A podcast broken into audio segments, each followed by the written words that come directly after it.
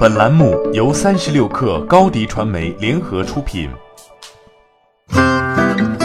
本文来自腾讯科技。据外媒报道，苹果公司已经发现，今年推出的新款 iPhone 需求比预期要高，这要归功于消费者难以抗拒的两大因素，即降价和旧机型老化。自去年未能实现假日购物季销售目标以来，苹果已下调了 iPhone 售价，并提供了更具吸引力的折价交易。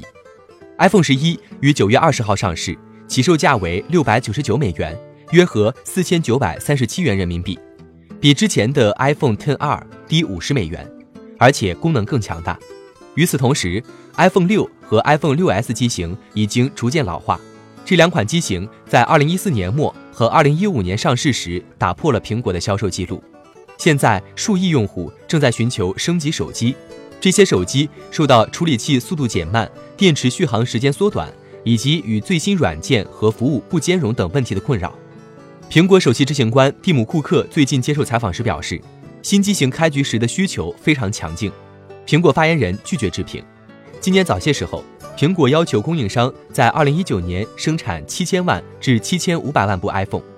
据知情人士称，现在供应商被告知要将生产目标对准7500万部。消费者对 iPhone 十一感兴趣，表明，苹果可能正在解决近年来困扰其低端机型的一个问题，也就是许多人想要最好的 iPhone，但却买不起。iPhone 十一完美解决了这个问题。这款机型与 iPhone 十一 Pro 之间唯一的主要区别是没有采用第三代摄像头，这款摄像头可以实现更深的变焦和更高屏幕分辨率。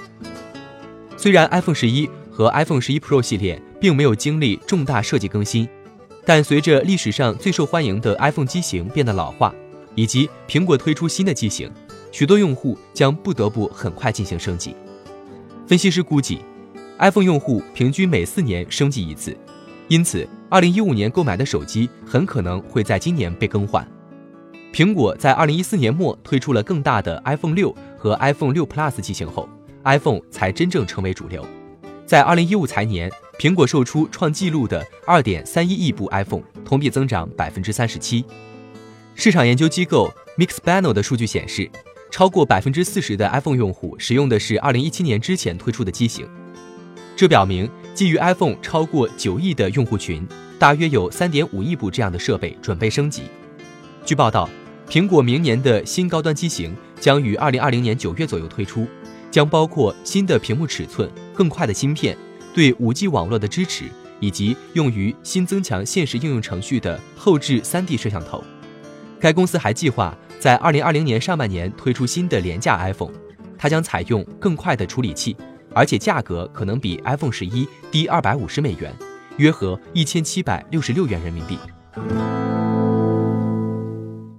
欢迎添加 baby 三十六克 b a b y 三六 k r 加入克星学院，每周一封独家商业内参。